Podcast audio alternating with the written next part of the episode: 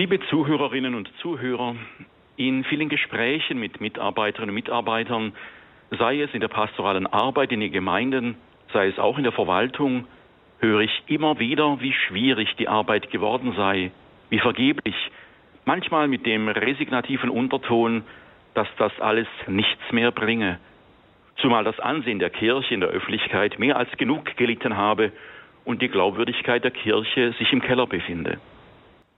Wie gegen diese negativen Stimmungen vorgehen, zumal in nicht wenigen Artikeln und Leserbriefen unserer Medienlandschaft sich diese Stimmung widerspiegelt.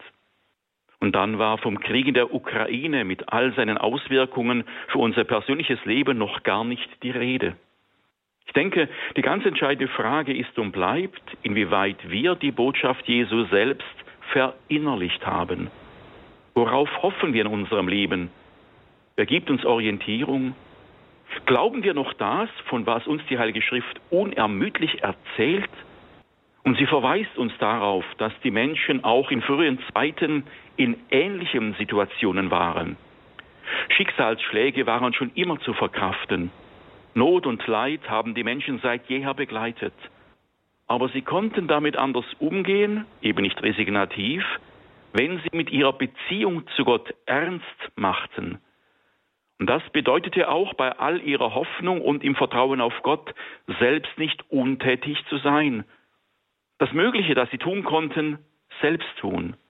Alles von Gott erwarten, so als ob alles von ihm abhängen würde, dabei aber die Hände nicht in den Schoß legen, sondern das aktiv anpacken, was zu erledigen war, um ihre Lage zu verbessern und Unheil möglichst zu verhindern. Der glaubende Mensch, der sich seinem Schicksal nicht unabdingbar ausgeliefert sieht, sondern sich im tiefsten Grund von Gott getragen weiß. Ein Paradebeispiel bieten die heutigen Schrifttexte.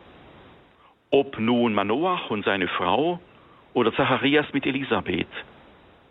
Beide Ehepaare richten ihr Leben nach Gott aus, halten fest an seinem Wort, bleiben ihm treu, auch wenn sich ihre bislang irdische Sehnsucht nach einem Kind nicht erfüllt hat. Sie tun das ihnen Mögliche, um den Weg mit Gott zu gehen. Sie erfüllen ihren alltäglichen Aufgaben und Pflichten und gestalten ihr Leben in Ehrfurcht vor Gott. Und Gott, er vermag aufgrund dieses Zutrauens in ihn das Unmögliche zu wirken. Beide Ehepaare werden entgegen der natürlichen Voraussetzungen ein Kind bekommen. Und diese Söhne werden auf je ihre Weise am Heilsgeschehen mitwirken.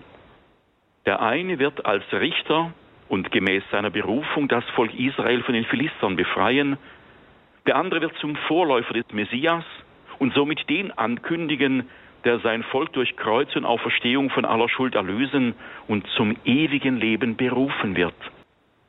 Wer sich so von Gott führen lässt, wer sich an Christus ausrichtet, der darf erkennen, dass Gott von ihm selbst nur das Mögliche erbittet, das Unmögliche tut Gott selbst. Nicht zuletzt steht dafür seine Menschwerdung in Christus. Wir Menschen vermögen mit unserem Denken und Handeln die Welt zu verändern. Wir können für andere zum Segen werden, indem wir das Böse meiden und das Gute tun. Wir können durch unseren vielfältigen Einsatz dazu beitragen, dass das Reich Gottes schon auf dieser Erde heranwächst. Nur eines vermögen wir nicht, unser Leben für die Ewigkeit selbst zu retten, uns selbst aus der Macht des Bösen zu befreien. Dazu braucht es diesen einen, den Gottes- und Menschensohn Jesus Christus. Dazu braucht es das Jahr der Jungfrau Maria. Dazu braucht es Weihnachten.